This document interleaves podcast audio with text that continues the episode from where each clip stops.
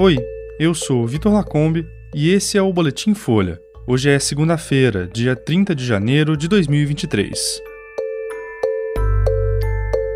Moraes nega pedido para suspender posse de deputados bolsonaristas. Trabalhadores levam quase três anos a mais para se aposentar depois da reforma da Previdência. E garimpo na terra Yanomami não se intimida com ação emergencial e faz 40 voos por dia.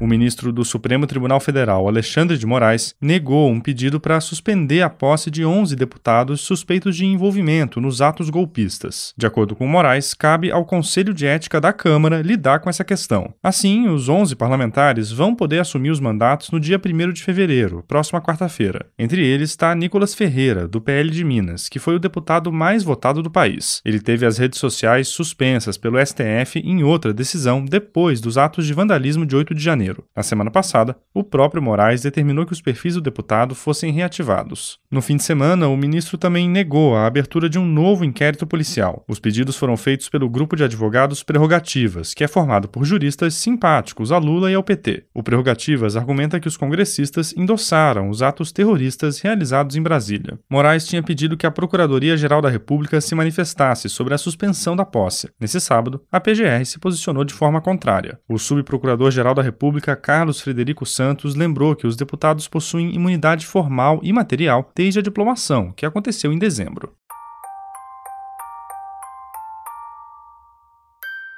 Os segurados do INSS estão levando em média 2,8 anos a mais para conseguir se aposentar depois da aprovação da reforma da Previdência. O tempo adicional para os homens é maior, ficando em 3,5 anos e menor no caso das mulheres, que demoram mais dois anos. Os dados são de um estudo do então Ministério do Trabalho e Previdência durante o governo Bolsonaro. A pesquisa comparou dados de 2021 com os de 2019, o último ano no qual valiam as regras antigas da aposentadoria. O objetivo do estudo era estimar os primeiros efeitos da reforma sobre a idade média daqueles que se aposentam. Segundo os resultados, a idade média de aposentadoria dos homens passou de 58,7 para 62,2 anos. Entre as mulheres, o patamar passou de 57,3 para 59,3 anos. O aumento das faixas etárias tem relação com uma das mudanças centrais da reforma da Previdência, a fixação de idades mínimas de aposentadoria, independentemente do tempo de contribuição. Ela foi estabelecida em 65 anos para homens e 62 anos para mulheres.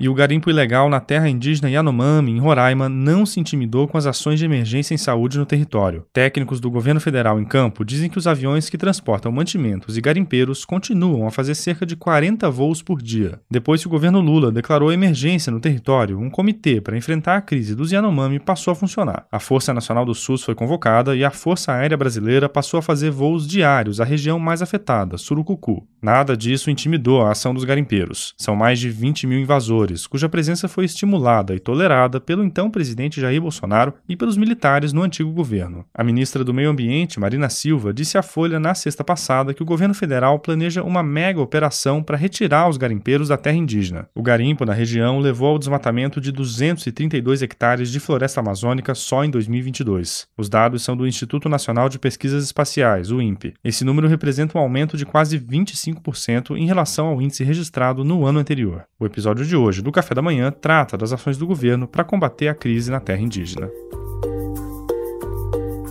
Esse foi o Boletim Folha, que é publicado de segunda a sexta. A produção é de Angela Boldrini e a edição de som é do Rafael Conkle. Essas e outras notícias você encontra em folha.com. Até mais e boa semana.